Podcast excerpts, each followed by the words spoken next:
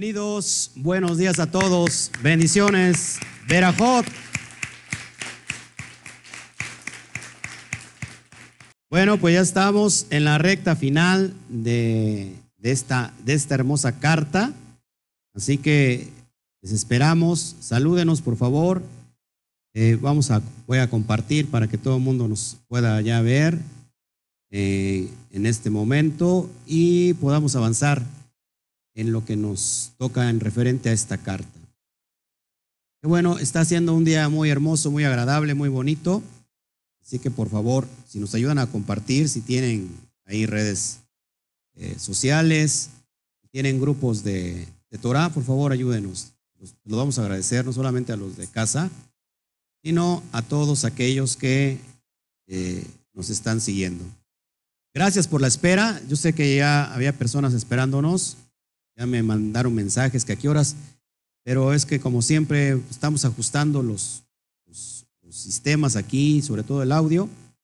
Eh, hago público si hay una persona eh, eh, que esté aquí en la, la región, en todo lo que es el Valle de Orizaba, en cuestión de un ingeniero, ingeniero de audio, se puede contactar con nosotros, por favor, se lo, se lo agradecería yo. ¿Ok? Estamos aquí listos entonces. Bueno, ¿cómo estamos? ¿Cómo estamos? Bendecidos. Dígale al, al que está junto a usted, Shabbat Shalom. Y saludamos a todas las personas diciéndoles también, Shabbat Shalom. Qué bueno que está con nosotros.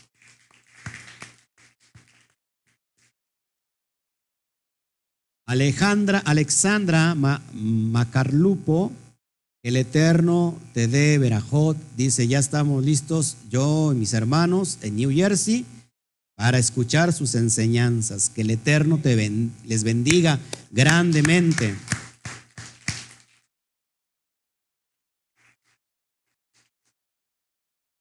Shabbat Shalom, Luis Pérez, desde República Dominicana. También denle un fuerte aplauso.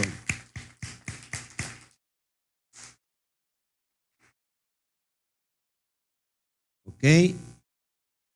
Chequeme nada más el audio, por favor, para que todos estemos aquí. Buen día a todos. Qué bueno que nos están viendo. Eh, si me pueden pasar un, lapicero, por favor, se lo voy a agradecer. Por favorcito. Espérame tantito para que, espérame tantito. ¿Ya? Ok, páseme. Y un, y un, y un, ¿dónde puedo yo escribir también, por favor? Mientras saludo a todos. Sabat. Compartan, por favor, ya vamos al cierre, al cierre de esta hermosa carta. Chequeme el audio, todo, por favor. Este, para que todo esté perfecto. Lo bueno, lo más perfecto este, que se pueda.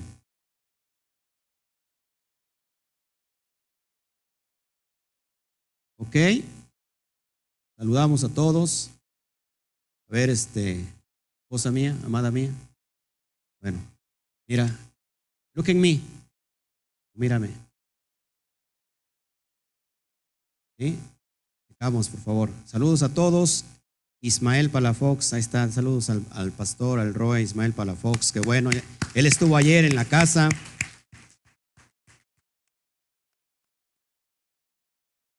Mándanos saludos, Ismael. Bendiciones a todas las naciones. Gloria al Eterno. Estamos muy alegres, estamos muy contentos. Sí, estamos bien, más o menos ya con el audio. Les prometo que para la siguiente semana, ya, ya, ya, que la siguiente semana tiene que estar listo esto. ¿sí? No me voy a Japón, no me voy a China. Digo a predicar, ¿no? Nos vamos a China y ahí me, pero hoy vamos a, vamos a armarnos de valor, vamos a unir fuerza en el Ruach y esta semana tiene que quedar bien todo. Así que también, eh, bueno, gracias también por las, los que nos están bendiciendo con sus, con sus ofrendas, con sus donaciones a, ni, a nivel mundial. Necesitamos de más, necesitamos comprar una cámara eh, eh, de alta gama tenemos una, una camarita muy sencilla y la verdad es que nosotros queremos estar dando uh, en todo, en todo al blanco. Eh, entonces, por favor, necesitamos de esas, de esas ayudas. ¿Todo por qué? Para dar el mejor servicio que se pueda, tanto en audio como en video, que sea en HD. Y lógico que la enseñanza es, la, es, lo, principal, ¿no? Pero sí sería indispensable. que contemos con, con, todo su apoyo. Chava Chalón, eh, Bertita Palafox, qué bueno que ya estamos viendo ahí. Estamos viendo a todos los que nos siguen. Gracias por, su preferencia, aunque no estamos en un estado de competencia, pero hay muchas personas que están instruyendo. Así que gracias por la preferencia. Estamos eh, transmitiendo en vivo desde el Valle de Orizaba, un valle profético, en el precioso estado de Veracruz y en el hermoso país de México. Amén.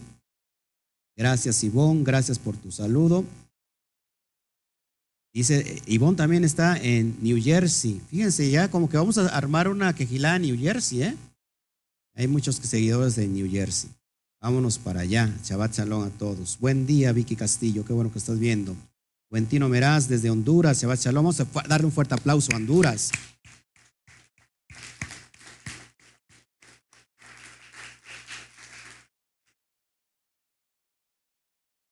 Wow, ok, ok.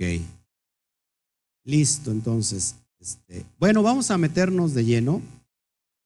¿Cómo, cómo una, una, simple luz puede cambiar toda una atmósfera? Entonces, este, al rato vamos con el área técnica para ir administrando todo esto. Amén. Déjeme revisar. Salúdeme, salúdeme, por favor. Ok. Bueno, estamos en la final, en la recta final de la carta, de la segunda carta a los tesalonicenses. Eh, ¿qué, aprendió, ¿Qué ha aprendido hasta este punto de, estas dos increíbles cartas? A ver, rápido, lluvia de ideas. También los que nos están viendo para ya darle final a esta, esta carta.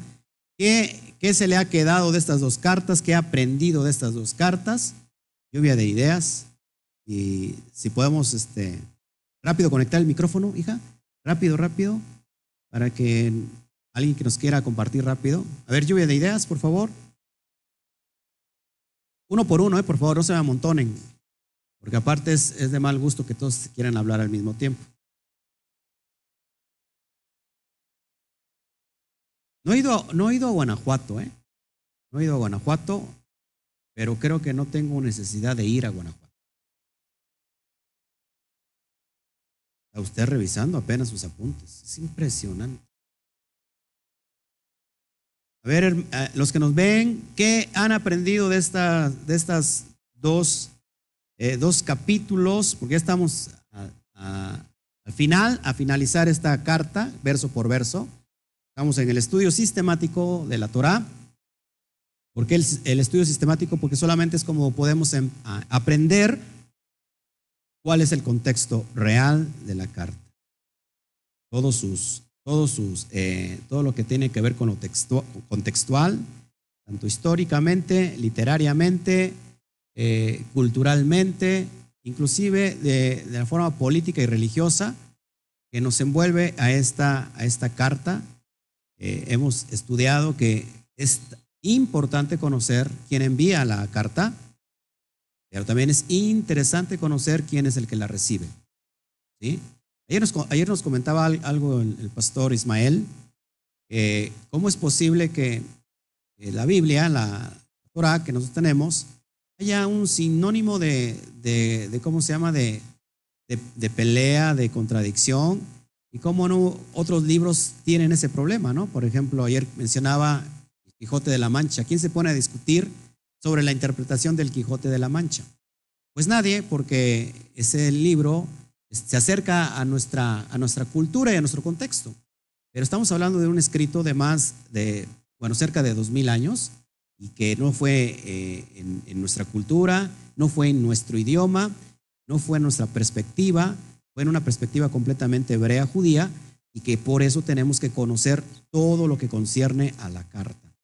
Y por eso eh, se dan diferentes interpretaciones y entonces vienen los, foros de discusión. Ahora, la discusión en, el, en la perspectiva hebrea, en la perspectiva, en la perspectiva judía, no es una, un, un ¿cómo se llama? Una discusión de, de enojo, de, de agredirse, sino es algo relativo porque son discusiones de debate en el buen sentido y todas esas discusiones le dan el buen sentido a la interpretación de la Torah.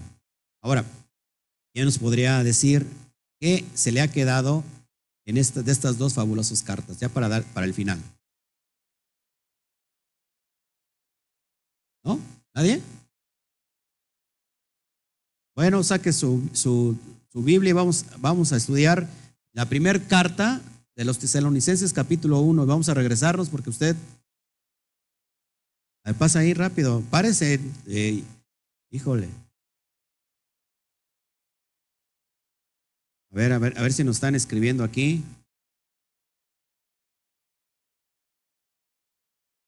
A ver, yo quiero ver más personas, ¿eh?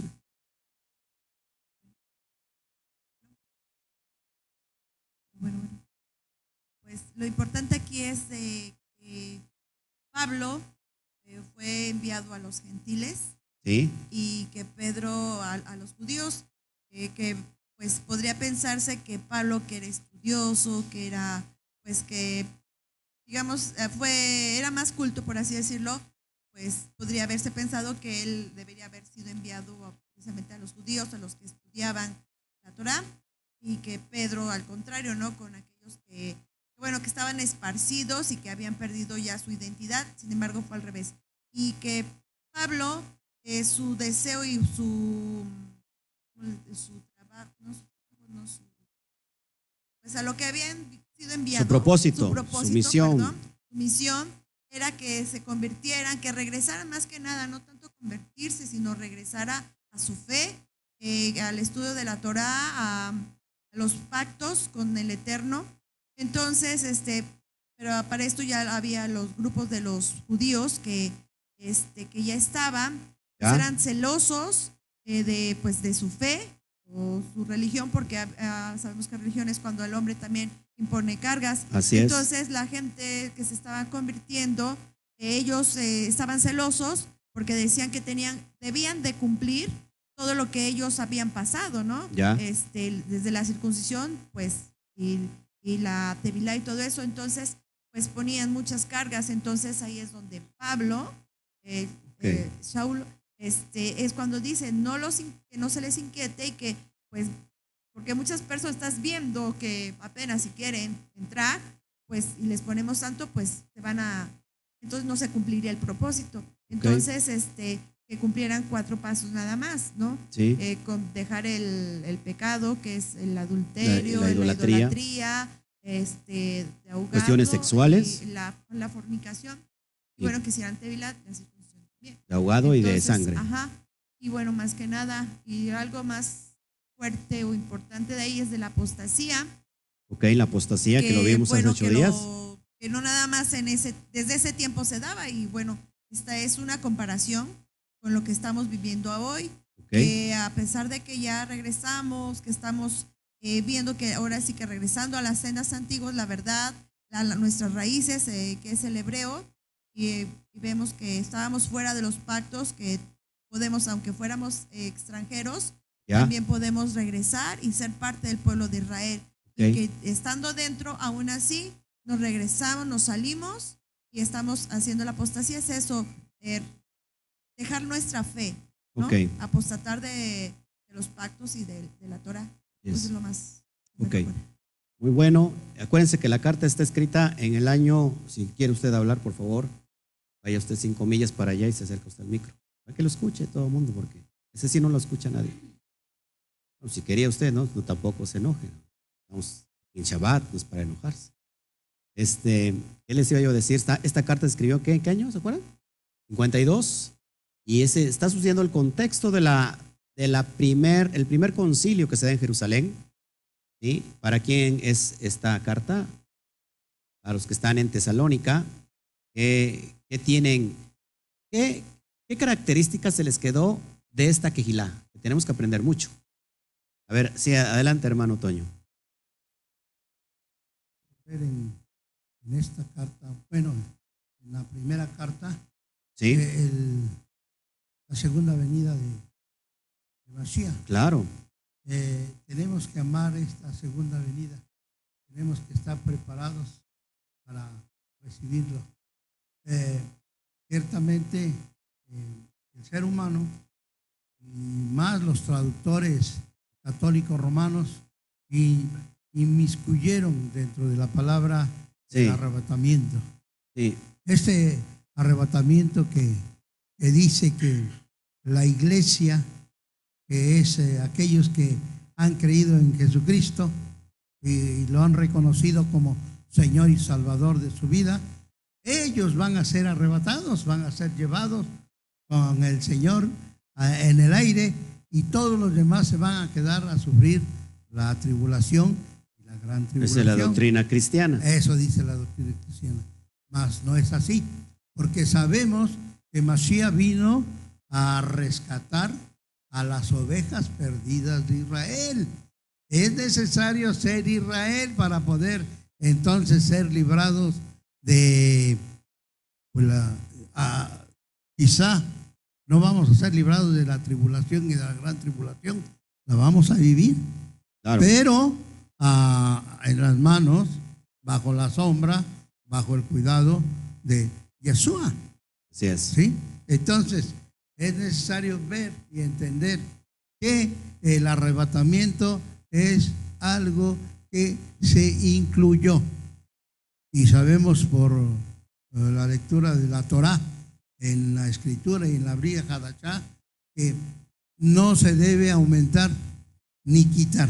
Ok, ¿sí? Eh, es necesario entonces escudriñar las escrituras atentamente bajo la dirección de las raíces hebreas del idioma hebreo, ok. para entonces poder entender. Ok, gracias. Gracias, hermano Toño. Puedes apagar el micro para que no se... Perfecto. Entonces, año 52, estamos viviendo en, eh, muy cercana eh, la, la muerte la resurrección del Mashiach. Y esta quejilá, si se acuerdan, las características que tenía, que era una quejilá unida, llena de amor, era una quejilá que, que estaba avanzando, era una quejilá pequeña, pero que estaba yendo a otra dimensión, porque había emuná, porque había amor, porque era una, una quejilá ayudadora. Acuérdense que Pablo este, no vi- vivía para, solamente para entregar las besorot, las buenas nuevas. Y entonces todo esto es muy importante, pero algo bien importante que vimos hace ocho días. No se dejen engañar por cualquier doctrina, le está diciendo, de la venida del Mashiach, eh, que se le conoce como la parusía. ¿Qué significa parusía? Advenimiento. No se dejen engañar por esas doctrinas porque no va a acontecer, sino irá ciertas características. Antes de que venga, se tiene que levantar la apostasía, se tiene que, dar, eh, se tiene que manifestar el hijo de perdición. Y nosotros ya estudiamos, eh, si estás aquí hoy por primera vez, eh, mira, el estudio ya lo subimos semana pasada, ya está ahí, listo, para que puedas escudriñar en cuestión de qué es la apostasía. Apostasía es separarse de algo. En este, en este caso y en este momento, ¿quién están apostatando? A nosotros se nos dice, eres un apóstata porque te has alejado de la fe. Ciertamente nos alejamos de la fe cristiana. Pero eso no significa apostasía en el sentido de lo que estamos estudiando. Apostasía, lo que dice Pablo y lo vemos en Hechos 21, 21, ¿se acuerdan? Eh, apostasía es realmente fuera, si fuera de eh, apostatar, alejarse, apartarse de la fe hebrea. Si pueden buscar Hechos, Hechos, 20 Hechos 21, 21 ya para meternos ya de lleno. Creo que estamos terminando esta hermosa carta y es bien importante. A veces queremos pelear con que y no sabemos. Fíjense, Hechos 21, 21, pero se les ha informado en cuanto a ti, que enseñas a todos los judíos que están entre los goín, nuestros gentiles, apostatar de Moisés. Entonces, apostatar de Moisés, ap- apartarse de la ley de Moisés, es lo que significa. Entonces, ¿cuál es el contexto según Pablo cuando está hablando de la apostasía? Es apa- apartarse de la ley de Moisés.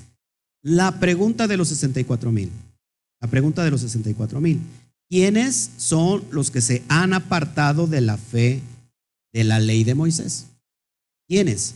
Haga usted la pregunta. Tenemos que ser eh, sensatos con lo que estudiamos. La iglesia católica cristiana se ha apostatado enteramente. Estamos hablando que son más de 42 mil denominaciones alrededor del mundo. Todas son cristianas. Dice, pastor, ¿por qué no lo mismo el catolicismo que el cristianismo? Exactamente lo mismo. Por eso, los que se apartaron de la, de la iglesia católica, ¿cómo se les conoce? Como protestantes. Y hermanos separados, porque en realidad son hermanos. Siguen siendo hermanos porque están bajo los propios estatutos que ha marcado Roma. Ahora, eh, es bien importante entender esto. Todos ellos, sin excepción, todos, inclusive los adventistas, aunque guardan el sábado, nosotros no guardamos el sábado, por supuesto, guardamos el séptimo día. Ahora, todos ellos, sin excepción, todos, todos han apostatado. ¿De qué? De la ley de Moisés. Cuando una persona te dice, por favor, ¿por qué te fuiste? ¿Por qué apostataste? Ahora ya estás guardando los pactos, estás guardando el Shabbat, estás guardando la ley de Moisés. En realidad, ¿quién se ha apostatado? ¿Quién ha apostatado? ¿Ellos o nosotros? Ellos, porque yo lo digo, no, porque está escrito. El contexto de apostasía es separarse de la fe de la ley de Moisés. ¿Qué abarca la ley de Moisés? Ese es el tema que vamos a hablar hoy. ¿Qué, abarca la ley de Moisés? Todos los pactos, todas las fiestas, las Moadín Kadosh, incluyendo circuncisión, tanto de la carne como del corazón, conocer todos los estatutos, cómo quiere el Padre que nos desenvolvemos, desenvolvamos, perdón, ante toda la comunidad. Eso es bien importante. A ver si me están poniendo todos atención. Una vez más, ¿qué es apostasía? Apartarse de Moisés. ¿Qué es el contexto de apartarse de Moisés? De la ley de Moisés. Entonces, todo, sin excepción, aquellos que dicen la ley ya caducó, bueno, en ciertos grados, ¿no? Porque no, no, o sea, dicen que la ley ya caducó, pero sí toman lo que les conviene, ¿no? toman las, las ofrendas, los diezmos, toman las, las primicias y lo toman en enero porque saben que hay dinero, ¿no? Fíjate, me quedó en verso y sin esfuerzo. Lo toman en enero porque saben que hay dinero. Las ofrendas mecidas, todas las verajot, todas las, eh, las bendiciones que vemos en Devarín, en Deuteronomio, todo eso lo toman. Lo que les conviene, pero lo que no lo desechan. Entonces es bien importante esto, bien importante este, que nosotros no en realidad si éramos apóstatas. Habíamos que apostatado de la ley de Moisés. ¿Qué estamos haciendo ahora? Regresando. ¿A dónde? ¿Al judaísmo? Never. ¿A dónde estamos regresando? A las raíces de nuestra fe. Paraos y preguntad cuáles son las, las sendas y las sendas antiguas y caminad por el camino. Jeremías 6, 16. Apúntalo, por favor. Eso nos estamos volviendo a nuestras raíces de nuestra fe. ¿Vale? Entonces, en realidad, si éramos unos apóstatas, éramos unos apóstatas, éramos, ya no. Estamos regresando. Ahora sí, hermano Toño.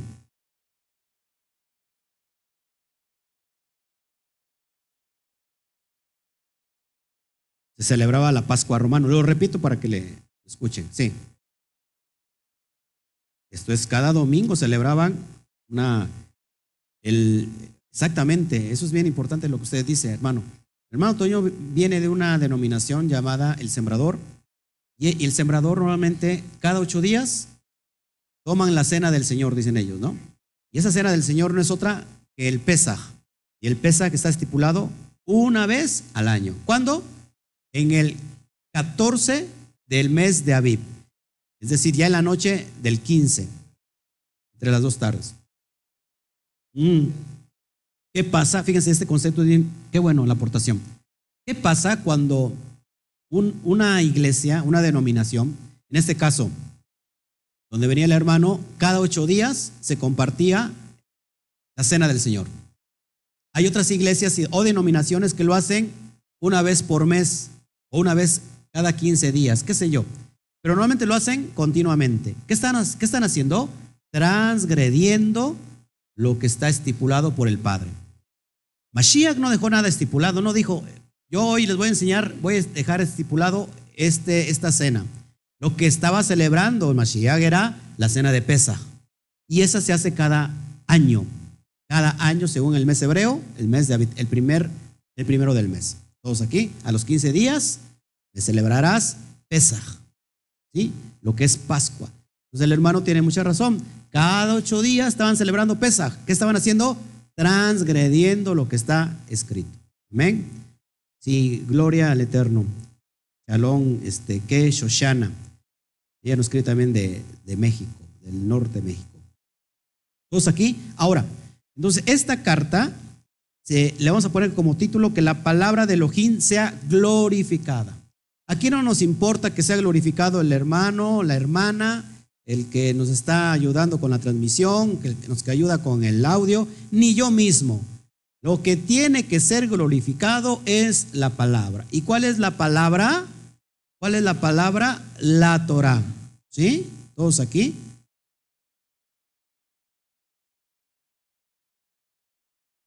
El grande es el eterno. Perfecto. Nosotros no estamos aquí para, para brillar. Gracias, gracias. Eh, dice, muchos lo usan para medir el nivel espiritual del miembro, es decir, la cena del Señor. Lo usan para ver quién eh, andaba en pecado y los ponían en vergüenza. Fíjense, nos está hablando un ex pastor cristiano. Sí, cierto, ¿no? Porque cuando la persona no pasaba a tomar la cena del Señor, decía, ah, mira, anda en pecado. Y era una forma de exhibirlos públicamente, ¿no? El hermano casi no lo tomaba, ¿eh? por cierto, la cena del Señor. Entonces, qué hermoso es conocer la verdad, porque la verdad nos hará libres. ¿Libres de qué? Libres de, la, de la, híjole, de la ignorancia. Estábamos sin querer transgrediendo una y otra vez la Torah. Sí. Ajá.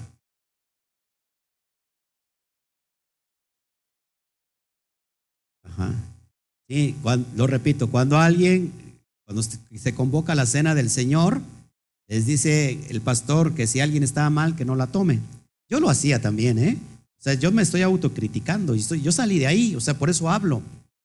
Y, es que en hermano, no tiene que celebrarla ningún incircunciso, tanto de carne como de corazón. Entonces es bien importante eso, sí, Armando. Sí.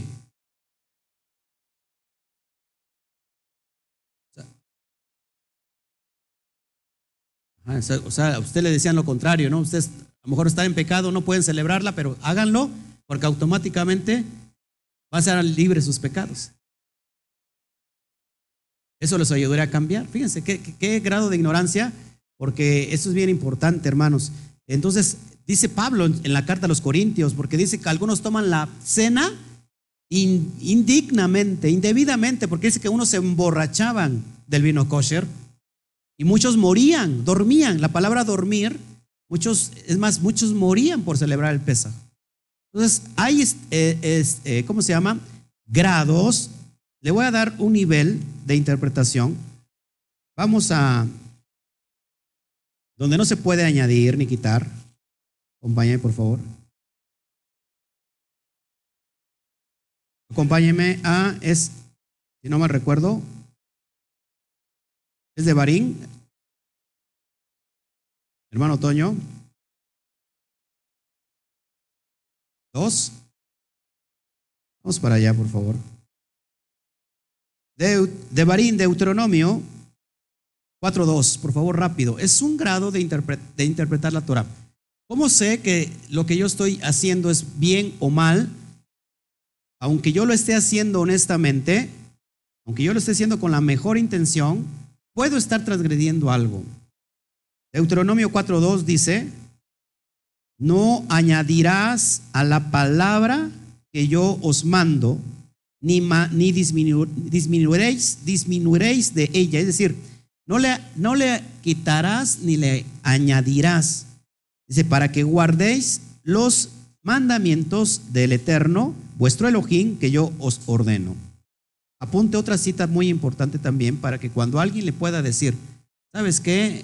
Este, esto, es, esto es así. No, no, no. Vamos a ver lo que dice en la Torah. 12.32 de igual, de Deuteronomio. 12.32, por favor. Yo sé que a veces pongo mucho énfasis en, en el contexto, en la introducción, pero es importante. 12.32, cuidarás de hacer todo lo que yo te mando. No añadirás a ello, ni de ello quitarás. ¿Qué pasa cuando una persona honestamente, sinceramente, con un corazón agradecido, lleno de bondad, porque no lo creo que lo haga con otro, con otro gesto, celebra Pesaj cada ocho días? ¿Qué está haciendo? Transgrediendo la Torah porque le está que añadiendo algo que no está escrito. ¿Todos aquí? Sí. Ajá. Ajá. Entre más lo hace, más soy más santificado. Cuando estaba, en un perfecto grado de transgresión a la ley, de pecado. Fíjese lo delicado que es lo que está diciendo el hermano Antonio. Lo delicado que es esto. Porque si tú lo haces con la intención, es que yo me siento bien haciéndolo, estás, tras, estás en pecado. Y tú lo haces porque te estás santificando. Pero en realidad estás en pecado. porque qué es pecado? Primera de Juan 3.4 dice, el pecado es transgresión a la ley. Y lo dice, ¿quién lo dice? Juan. ¿En, dónde lo dice? ¿En la, ¿En la, ley o lo dice en el, en el Nuevo Testamento, mal llamado Nuevo Testamento? Lo dice en el Nuevo Testamento.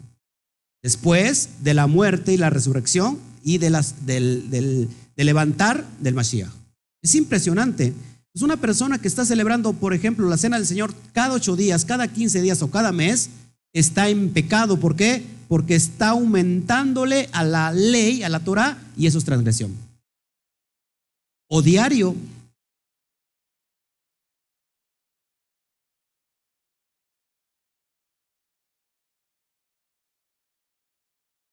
Ana Méndez dice que diario toma la cena del Señor, se llena de poder. Imagínese, válgame usted, hágame usted el reverenderísimo favor.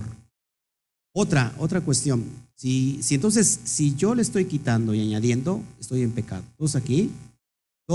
por eso se dejó estipulado qué es lo que se debe de hacer.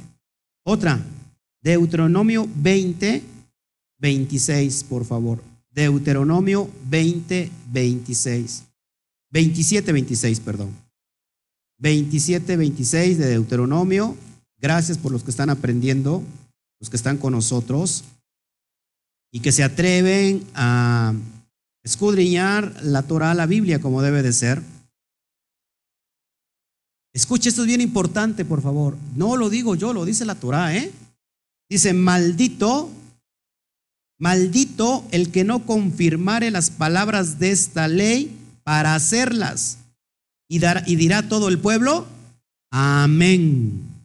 ¿Qué pasa cuando una persona quita o añade? Es que maldito, maldito ante los ojos del Eterno, lo estoy diciendo yo una vez más. Entonces, bien importante esto, hermanos, no podemos quitar. Pablo mismo lo decía. Si alguien les trae un mensaje diferente al que yo les he anunciado, sea este anatema. La palabra anatema significa maldito. Aunque viniera un ángel de los Shamaín, de los cielos, y les anunciara otro evangelio, que dice, sea maldito. ¿Cuál es el evangelio que anunció Pablo, Rab Shaul? La Torah. Los que no saben quién era, quién era, Pablo, Pablo no era un apóstol cristiano. Pablo, Rab Shaul, era un Shaliach. Y antes de ser un enviado por el Mashiach, era que un erudito de la Torah. Porque dice que desechó todo aquello que no le servía, porque muchos dicen desechó la ley, no le servía, no desechó la Torah, desechó los mandamientos de hombres que estaban sobre la Torah, conocidos como obras de la ley. Ya no estamos bajo las obras de la ley, sino bajo la gracia. ¿Qué significa esto? La gracia es la Torah. Las obras de la ley es los rudimentos los ritos rabínicos, los mandamientos de los hombres sobre la propia Torah. ¿Qué significa todo eso? Maldición. Hermanos, el pueblo judío en ciertos grados está en maldición, porque también está qué? Añadiendo algo que no está estipulado. ¿Sí? Adelante.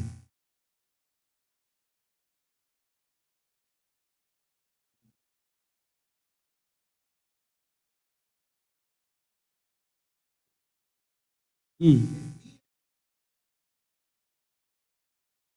Así es.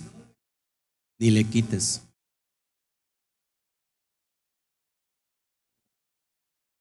Ahora también, también hay, hay otra en, ¿cómo se llama? En Apocalipsis. Vamos, a- vamos rápido para allá lo que dice. También lo dice la Brija de Achá, hermano, lo dice el Nuevo Testamento. Apocalipsis 20 22, 18 al 10. Vamos para allá, Apocalipsis 20, 22, por favor, para que puedas entender que lo que todo está en armonía, la Brit Hadashah está en armonía con la Torah. ¿Sí? ¿Todos aquí?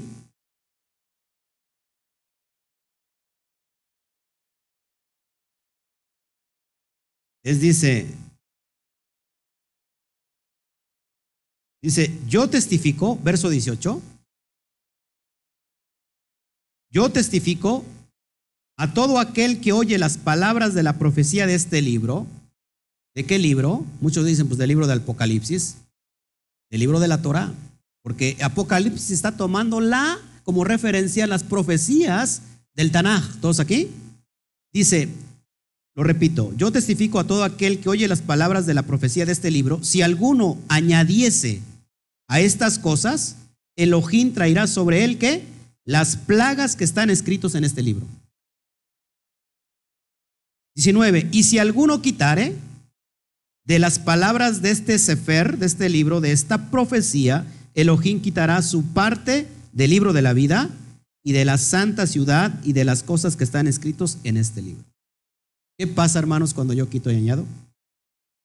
En una perfecta maldición. Dice Jafé de Scott, dice que algunos, dice, usan galletas y refresco de uva. Cuando, ¿cómo tiene que ser el pan que se ha de consumir en Pesaj? Sin levadura. Estamos yendo, o estábamos yendo en contra de todo lo que está estipulado. ¿Por qué? Por ignorancia. Celebramos con galletitas, pero todas las galletas tienen levadura. Y hoy está, y en ese tiempo, y algunos que están hoy celebrando eso, cada ocho días, pan de levadura, con levadura y su refresco. Algo que es anti, anti anti escritura. Por eso tenemos que ser muy delicados. ¿Sale lo que estamos viendo? Bueno, entonces, qué bueno por sus aportaciones de todos los que nos están viendo. Gracias. Yo sé que esto a veces es muy duro. Mira, ya del, del Facebook ya nos abandonaron, dijeron, no, está muy, está muy peligroso aquí, nos vamos. Pero creo que es importante que, que nosotros estemos escudriñando las cosas como debe de ser. ¿Ok? Ninguna iglesia cristiana usa vino. Hay algunas que sí, ¿eh? Hay algunas que sí. Hasta se, hasta, hasta se pasan de usarlo, ¿no?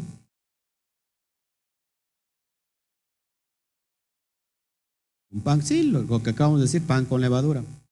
El pan tiene, el- tiene que ser sin levadura. ¿ok? Se le llama como panes sin levadura, hamatzot. Hamatzot significa panes sin levadura.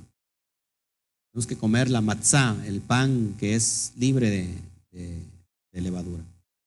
La jalá, como nos las trajeron, no la jalá no, porque no, no la jalá, no la jalá.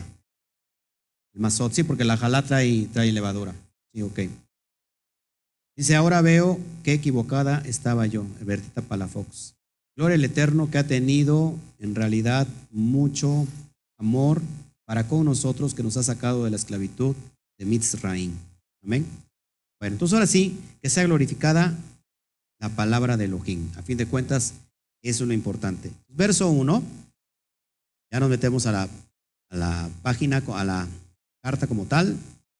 Verso 1 del, del capítulo 3 de Segunda Tesanolicenses dice, por lo demás, hermanos, orad por nosotros para que la palabra del Adón corra y sea glorificada, así como fue, lo fue entre vosotros. ¿Cuál es el propósito de la palabra? ¿Cuál era el propósito del, del Shaliach, Shaul, Shaul Hashaliach, del apóstol Pablo? Que la palabra corra y sea glorificada. ¿Cuál es el contexto de que la palabra corra?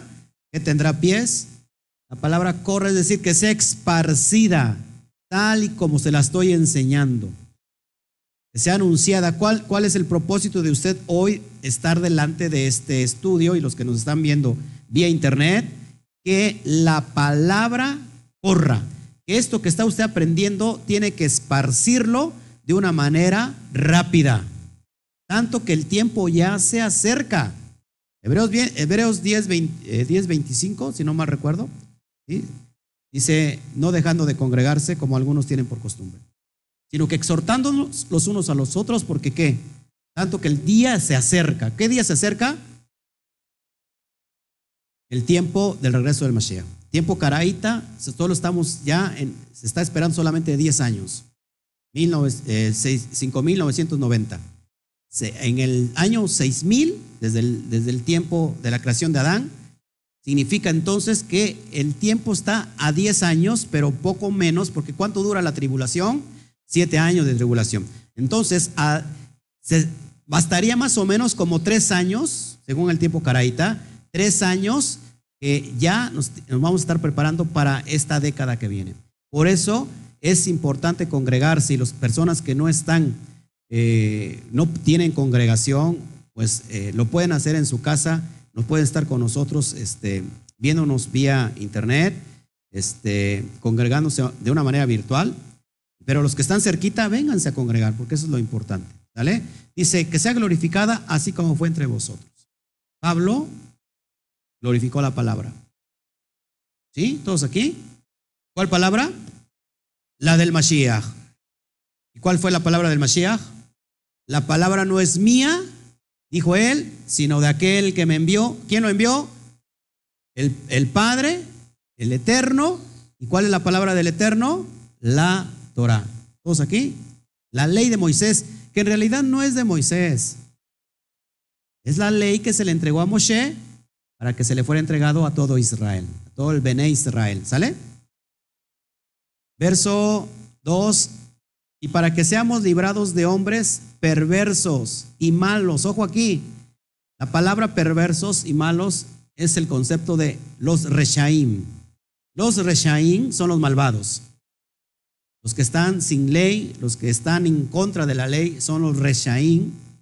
Porque no es de todos la fe. Esto es bien importante no es de todos la fe, no es de todos la emuná, no es de todos la fidelidad, la obediencia a la Torah, no es de todos.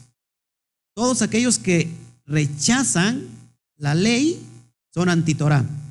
Y esos son los hijos de perdición que hablamos la, la semana pasada. Los, el hijo de desobediencia. Esos son perversos, son malos y no quieren la ley. No quieren, algunos no la quieren no porque sean malos, aclaro, ¿eh? Porque todavía no se les ha llegado el entendimiento.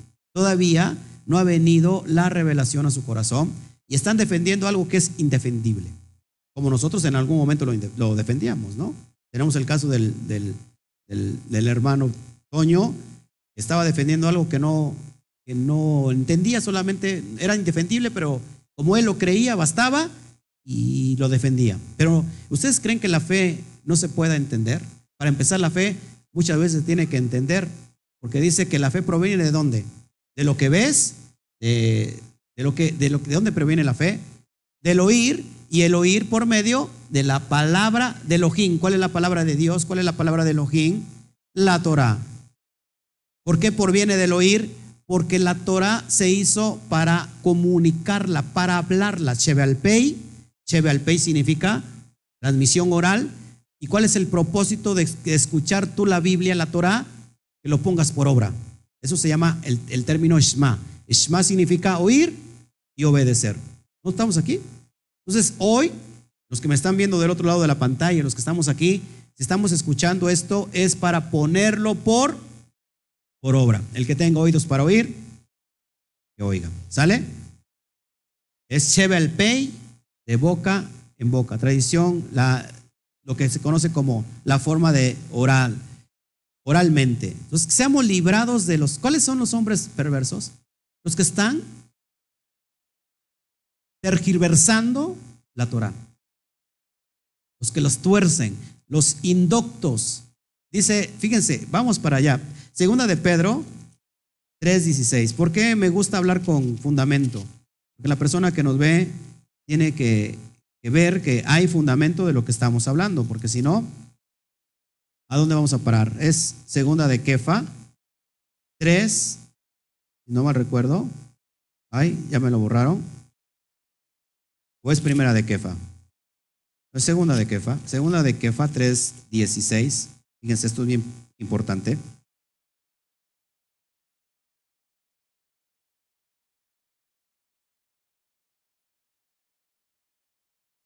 Fíjense cómo, hablando del contexto de la apostasía.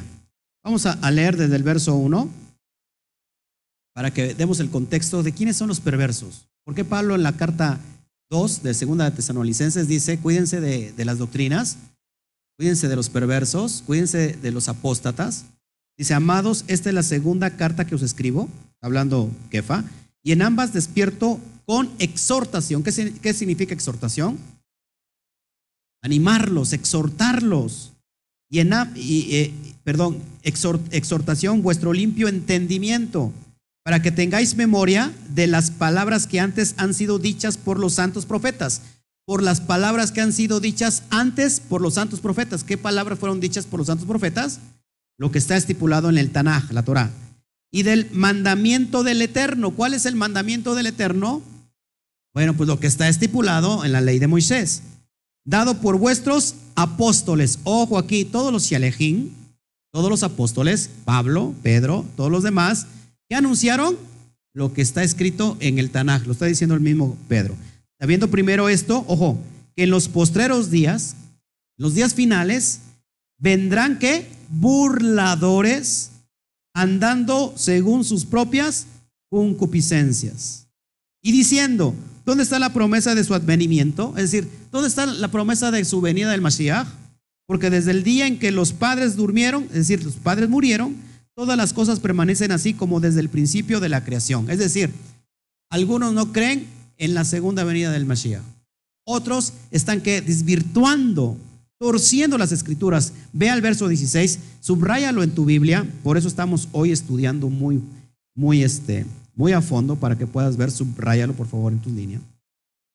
Dice así, verso 16, casi, hablando de, Pablo, vamos a leer 15. Dice, y teniendo entendido que la paciencia de nuestro Adón, de nuestro Rabí, es para qué? Para salvación, como también nuestro amado hermano Pablo, Shaul, según la sabiduría que ha sido dada, ha escrito Fíjate, casi en todas sus cartas, casi en todas sus epístolas, hablando de ellas, de estas cosas, hablando de Pablo, entre las cuales hay algunas difíciles de entender. Hay algunas que difíciles de entender, las cuales los indoctos, los inconstantes, tuercen, como también las otras escrituras para su propia perdición. Vienen los indoctos, los reshaín, los malvados, y tuercen las escrituras porque diciendo, Pablo dice, ya no estamos bajo las obras de la ley, la ley ya quedó caducada. Pablo no está diciendo eso, Pablo está diciendo las obras rabínicas de los hombres, ¿quedó caducada? Sí. Por eso dice en Romanos 3:31, por lo cual, por la fe, desechamos la ley en ninguna manera, sino que afirmamos la ley. Dice Pablo, en eh, Romanos 7, porque a la verdad la ley es buena, santa y justa. ¿Todos aquí? Entonces, ¿qué pasa cuando una persona indocta viene y abre Gálatas? Y dice, wow, esta carta dice que va en contra de toda la ley. No, hermanos, no estás entendiendo a Pablo. Exactamente, no estás entendiendo a Pablo, no estás entendiendo sus escritos. Y si no les entiendes, eres un indocto.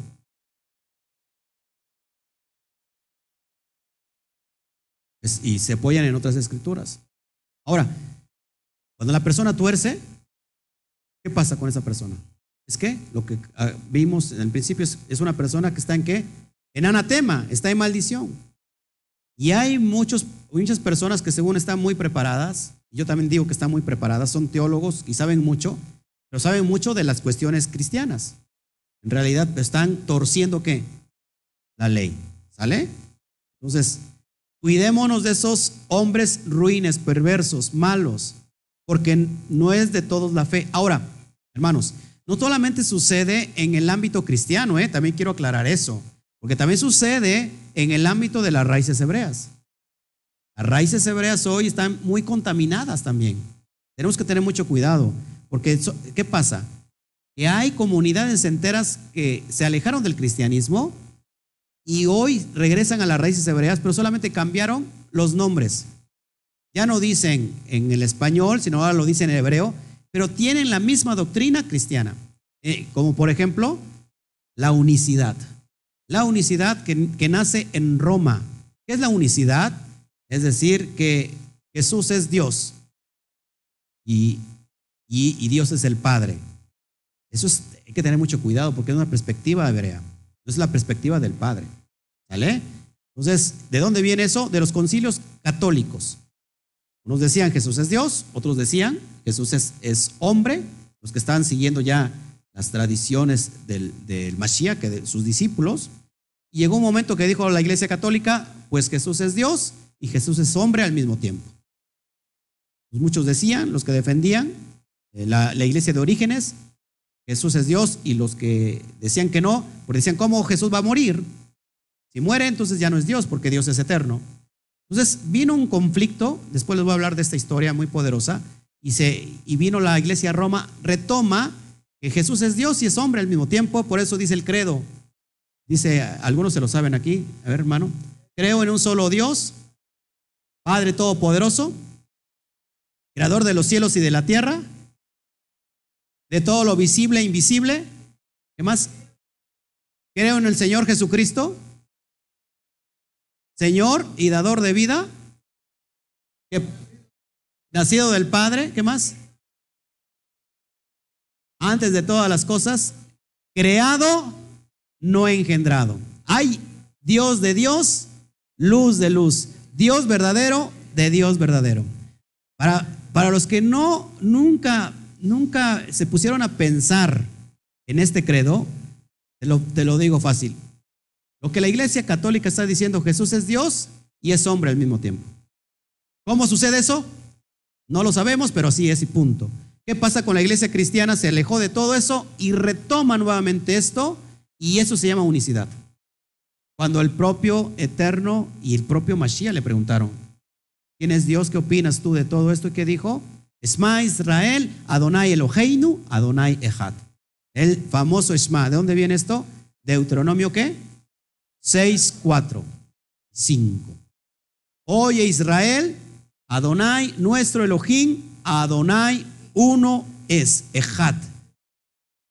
Deuteronomio 6, 4. Echad significa unidad, pero significa único, uno que es indivisible. Ya hasta me, me enojé. Shabbat Shalom, Consuelo, González también desde New Jersey. Qué bueno estar ahí viéndonos todos.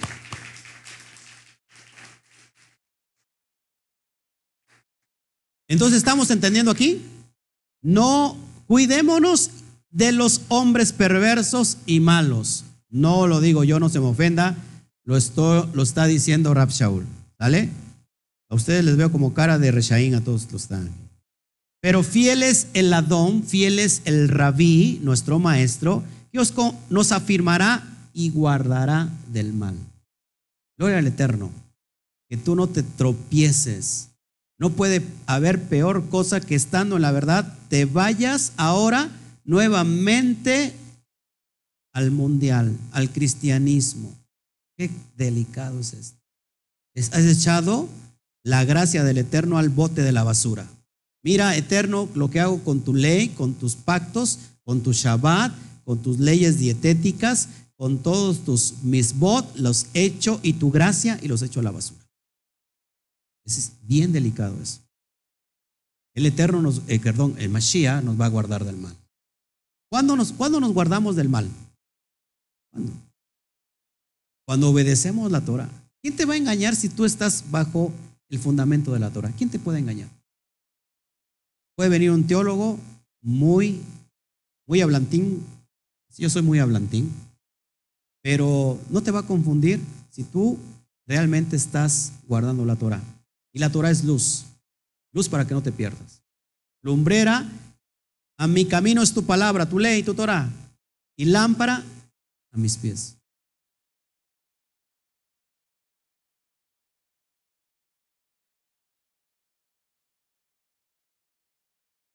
Teólogos son estudiados por hombres que estudiaron teología, teología cristiana. Mm. Así es. Seguimos y tenemos, verso 4, y tenemos confianza respecto a vosotros en el Adón en que hacéis y haréis lo que os hemos mandado. ¿Qué mandó Pablo? La iglesia de Tesalónica, guardar la Torah. ¿Vale? Verso 5, y el Adón encamine vuestros corazones en el amor de Elohim y a la paciencia del Mashiach. A la paciencia del Mashiach. Hay una, hay una perspectiva judía que dice, ojo aquí, fíjense, ¿cuántos, cuántos anhelan la regresa del Mashiach? ¿Saben, ¿Saben lo que la perspectiva judía dice del regreso del Mashiach? ¿Cuándo viene? Cuando haya tikkun olam. Tikkun olam. ¿Qué significa tikkun olam? Reparar el mundo. Reparación del mundo. ¿Cómo inicia la reparación del mundo? ¿Cómo inicia la reparación del mundo? Inicia cuando tú empiezas a poner por obra la Torah en tu vida. Cuando tú ordenas tu vida basado en la Torah, empieza el tikkun olam y entonces atraes al Mashiach. Tiene mucho sentido. Porque si él viene y está puro desobediente, ¿a qué va a venir? ¿A quién va a tomar? Solamente al hermano Toño y a mí, bueno, estamos muy obedientes. hermano Toño, ¿quién sabe? no sé si me está entendiendo. Entonces, ¿qué es el tikkun olam? Reparar el mundo. ¿Cómo reparo el mundo? Poniendo mi granito de arena. No espera que el gobierno cambie. El gobierno nunca va a cambiar.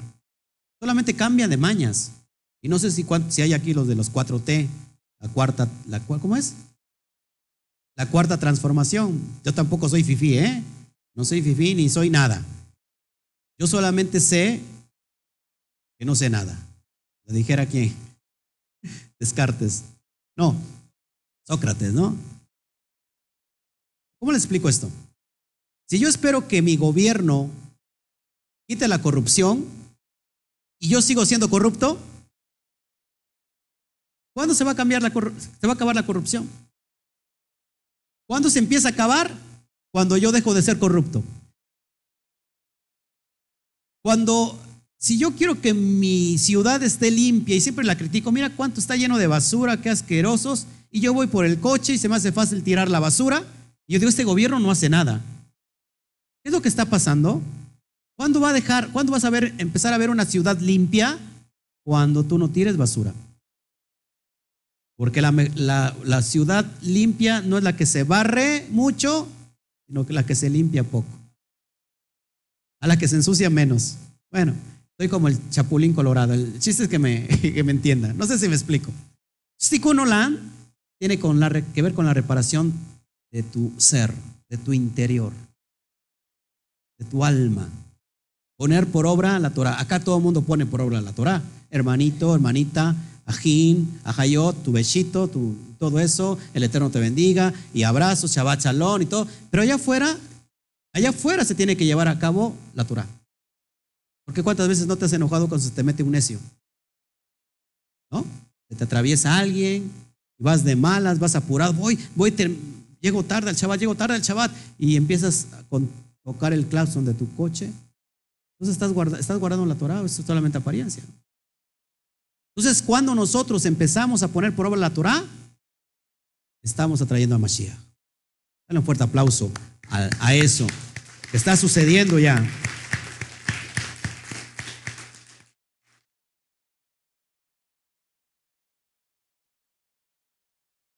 Muchos lo tienen por tardanza, dice la, la, la escritura. Exactamente.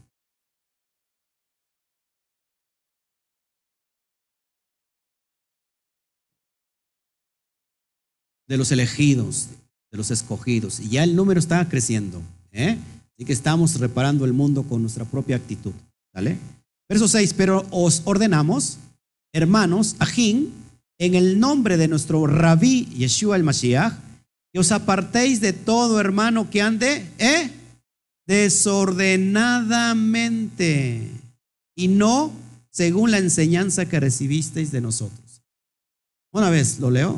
Que, que nos apartemos, dice Pablo, no les sugiero, no les aconsejo, les ordeno que se aparten de todo hermano que ande desordenadamente y no según la enseñanza que recibiste de nosotros.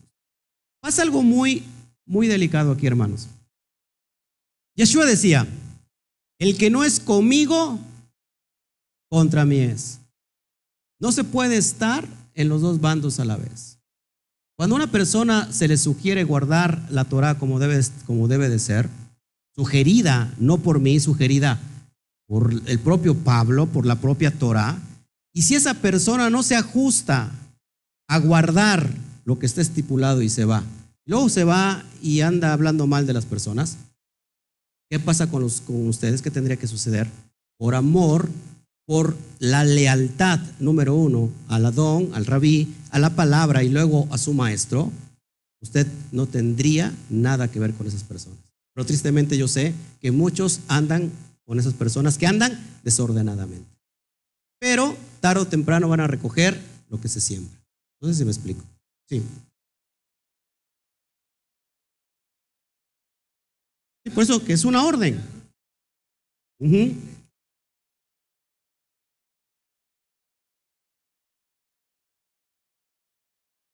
Se Fíjense, en el contexto hebreo, y yo digo por qué en el contexto hebreo, un maestro, un, un, un roe, se le ve como un raf. ¿Qué significa raf? Como algo grande, como mi padre. Honrar al raf es obedecer, obedecer lo que el rap te está enseñando. ¿Cómo, lo, cómo le glorificas? Porque así, así pasa en, el contexto hebreo. ¿Cómo le glorificas a tu, a tu rap? Usted es mi padre. Yo le obedezco. ¿Cuántos padres hay aquí que son celosos por sus hijos? ¿Le, guste que sus, ¿Le gustaría que sus hijos tuvieran contacto con personas que estuvieran en contra de usted? ¿Qué pasaría por naturaleza con su hijo? Y acá es lo que mucha gente no entiende. Que cuando dices que el pastor me quiere imponer algo, lo que pasa es que usted a veces no somos leales, no somos fieles. Yo si tuviera a mi hijo y tuviera yo un enemigo o alguien que está contrario a mí, si yo veo a mi hijo junto a él, en automático yo le diría, ¿sabes qué, hijo? Apártate. ¿Por qué?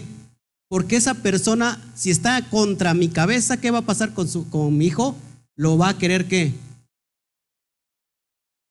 Influenciar para que él se vuelva contra mí. Lo mismo pasa en la comunidad, mis hermanos. Si ustedes me ven como su rap, o al menos no me vea como rap, véame como su maestro, como su pastor, por algo estamos aquí. Me gustaría que hubiera fidelidad y lealtad. Todo mundo tiene su pensamiento, está muy bien. Pero aquí no estamos para, para tenernos argumentos, estamos para fundamentarnos en lo que está escrito. Por eso Mashiach decía, el que no es contra mí, contra mí es. Punto. No es conmigo. Tarde o temprano, ¿qué va a pasar? Esa persona va a terminar influenciada y se va a ir. Se va a alejar. Así de fácil.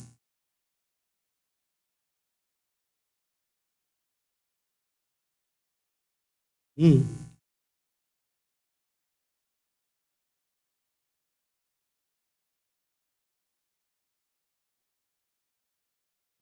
Sí, así es. Y el que es con él es el, es el que es fiel. ¿Vale? Sí.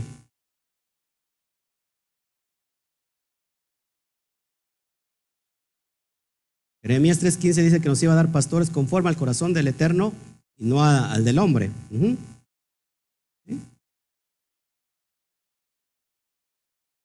Además, hermanos, creo que, creo que la evidencia es clara, porque si nosotros nos basamos en lo que está escrito, creo que no habría, no habría, ¿cómo se puede decir? Error, ¿no? Si yo me lo invento, pues ya, ya tenemos otras cuestiones, ¿no? Pero si está escrito y basado en eso, digámoslo. Verso 7, porque vosotros mismos sabéis que, de dice, de qué manera debéis imitarnos, ojo aquí, pues nosotros no anduvimos desordenadamente entre vosotros. Cuando el Eterno me llamó a servirle, para empezar yo no quería ser pastor. Después, cuando yo, yo tuve que crecer en una comunidad cristiana, Cuando yo, eh, yo recibí el llamado, me alejé, nunca de los nunca fui a visitar a las personas que eran amigas mías en el ministerio. ¿Por qué? Porque yo sabía que eso es algo que no se debe de hacer. Hay que pescar peces del río, no de la pecera. Los peces que están en la pecera ya tienen su pecera, ya tienen su comunidad. Vamos a pescar peces que están silvestre, en la forma silvestre. Y las personas me llamaban y me decían, ¿sabes qué? Yo te voy a seguir. ¿Sabes qué? No, Señor, usted le debe respeto a su pastor y a su cabeza. Quédese ahí.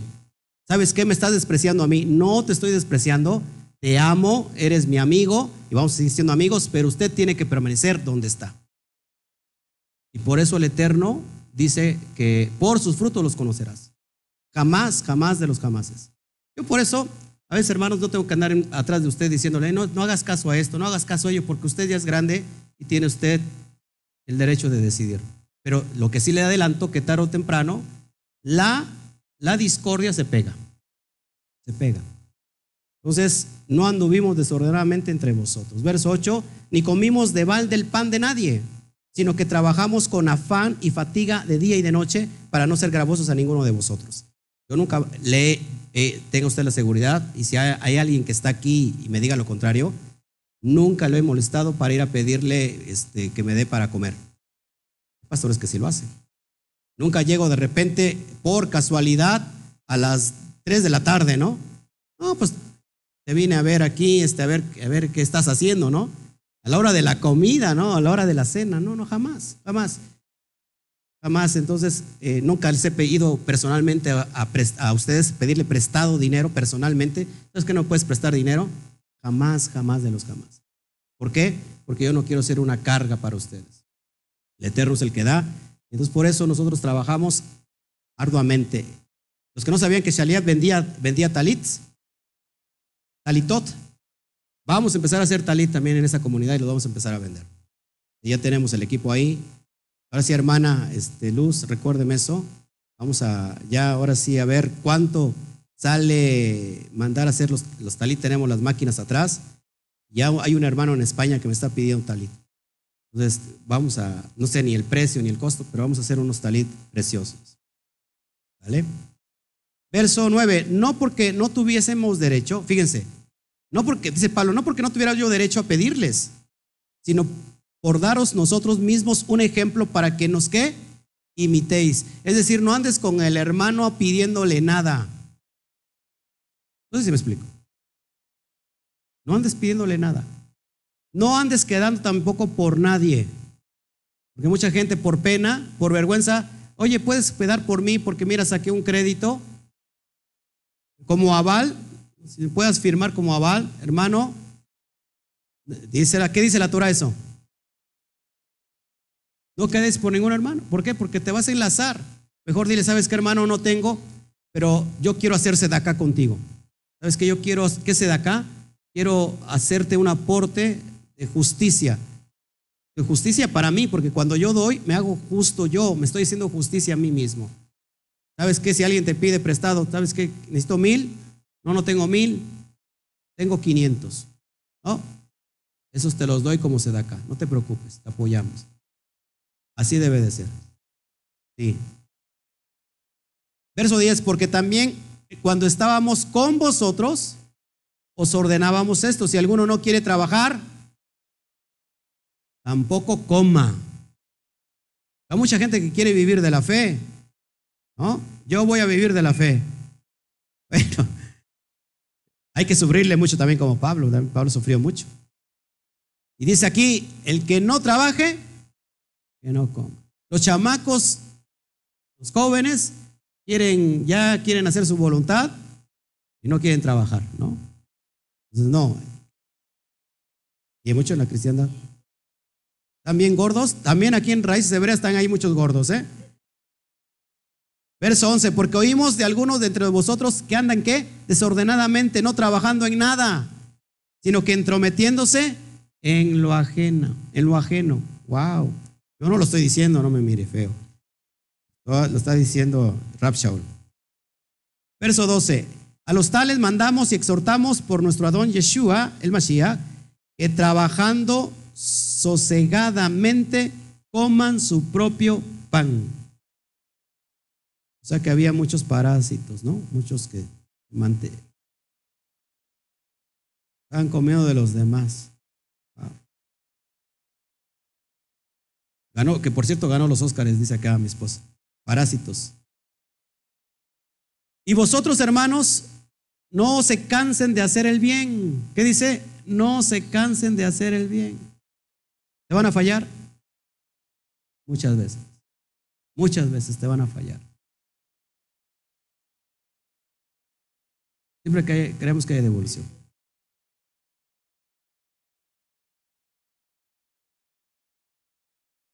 Eh, no se decepcione de las gentes. Mejor dicho, no se decepcione del eterno. A veces la gente va a fallar, por una por otra.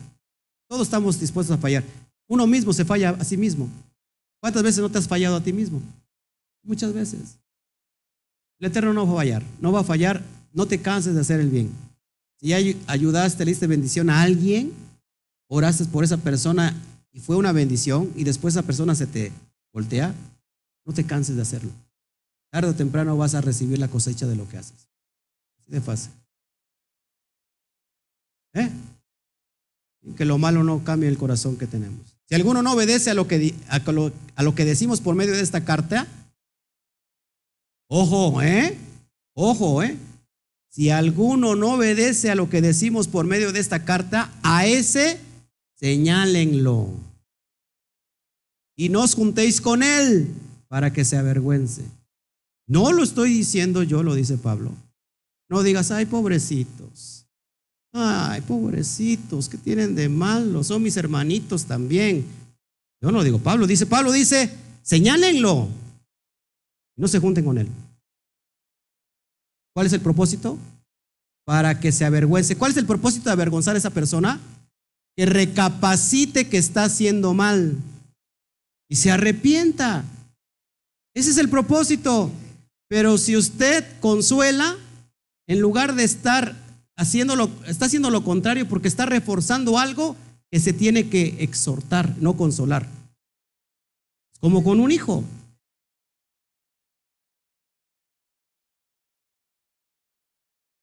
Exactamente. Sí, exactamente. Entonces, señálenlo. ¿Cuál es el sentido? Tampoco es señalar de decir, condénenlo, ah, este es un condenado. No, señalarlo en la cuestión de que está mal, de que se aparten, que no se junten con él, porque tarde o temprano, Pablo lo sabía, van a terminar contaminándose. Exactamente, muchos pastores también dicen, declaro juicio. No, no, no, ¿qué es eso? Hermanos, yo amo a las personas que se fueron. Yo amo a las personas que hablaron, que están hablando mal de mí, porque un día van a regresar. Es más, hay personas aquí que hablaron mal de mí y están aquí. La pregunta, ¿los recibí, ¿los recibí mal? No. Les amo. Con amor jarocho. En verdad, o sea, nos reímos. Y mucha gente se enoja que yo reciba personas que hablaron mal de mí. Y dice, ¿cómo es posible el pastor que no tiene corazón? ¿Por qué lo recibe si todo el daño que le hizo? A eso estamos. Hay personas que hablaron mal de mí y están aquí. Y las recibimos con mucho amor, porque si están aquí significa que, ¿qué? Se, que se arrepintieron. Son las personas que se fueron y hablan mal de mí, yo entiendo el proceso. Pero yo sí lo que yo les, lo que yo les pido a ustedes, que nos ayuden en el proceso, no juntándose con ellos. Porque te van a decir, ¿por qué no te juntas conmigo? ¿Sabes qué? Creo que tienes que recapacitar porque estás mal. Vi a Pablo y Pablo estaba lleno del Ruach Kodesh. Verso 15, mas no lo tengáis por enemigo, ahí lo que les digo, no lo tengan por enemigo, sino amonéstenle como a un hermano. Ahí es, ahí es lo que yo estoy tratando de decir. No te juntes con él, señálalo, no te juntes con él para que se avergüence, pero tampoco lo tengas por enemigo, sino que tienes que amonestarle como a un hermano. Por eso esos hermanos que se fueron, yo les sigo amando, aunque usted no lo crea. Y ahí está el Eterno, eh, me está oyendo y viendo, tengo como testigo a mi esposa. Yo sé que es parte del proceso. Verso 16, y el mismo Adón de paz os dé siempre en toda manera, dice, nos dé el Adón, el rabí del, de Shalom, os dé siempre shalom en toda manera. El Adón sea con todos vosotros. Amén. Y hemos terminado con el último versículo. No son 18. Con la, el saludo final. La, la salutación es de mi propia mano, es decir, Pablo estaba escribiendo de Shaul. Es el signo en toda carta mía, así escribo. Lo está diciendo Pablo. La gracia de nuestro Adón Yeshua, el Mashiach, sea con todos vosotros. Amén. Y bueno, pues hemos terminado esta preciosa carta. Por favor, si la pueden eh, ustedes compartir con todos los hermanos, con todas las personas, se los voy a agradecer. Son exactamente, ¿a qué hora son? Las 2, 7 de la tarde. Regresamos eh, al ratito a las 5 de la tarde. Tenemos la, la porción número 17 llamada Itro, el, la parashá Itro, y vamos a conocer muchas cosas ahí profundas. Así que no se nos vayan, vamos a comer, coman en su casita. Acuérdense de pedir por esos alimentos. Eh, júntese con su familia a comer, los que nos están viendo vía este, internet. Eh, descansen un ratito, este, reflexionen en la palabra después de comer. Si pueden echarse una pestañita, lo pueden hacer. Y se levanta usted para las 5 de la tarde para que vengamos bien despiertos y bien eh, listos para la enseñanza que viene por la tarde. Sin más ni más, nos despedimos como decimos cuando nos vamos con el saludo o la despedida habitual? la cuenta de tres, la cuenta de uno, dos, tres, Shabbat, Shalom. Nos vemos.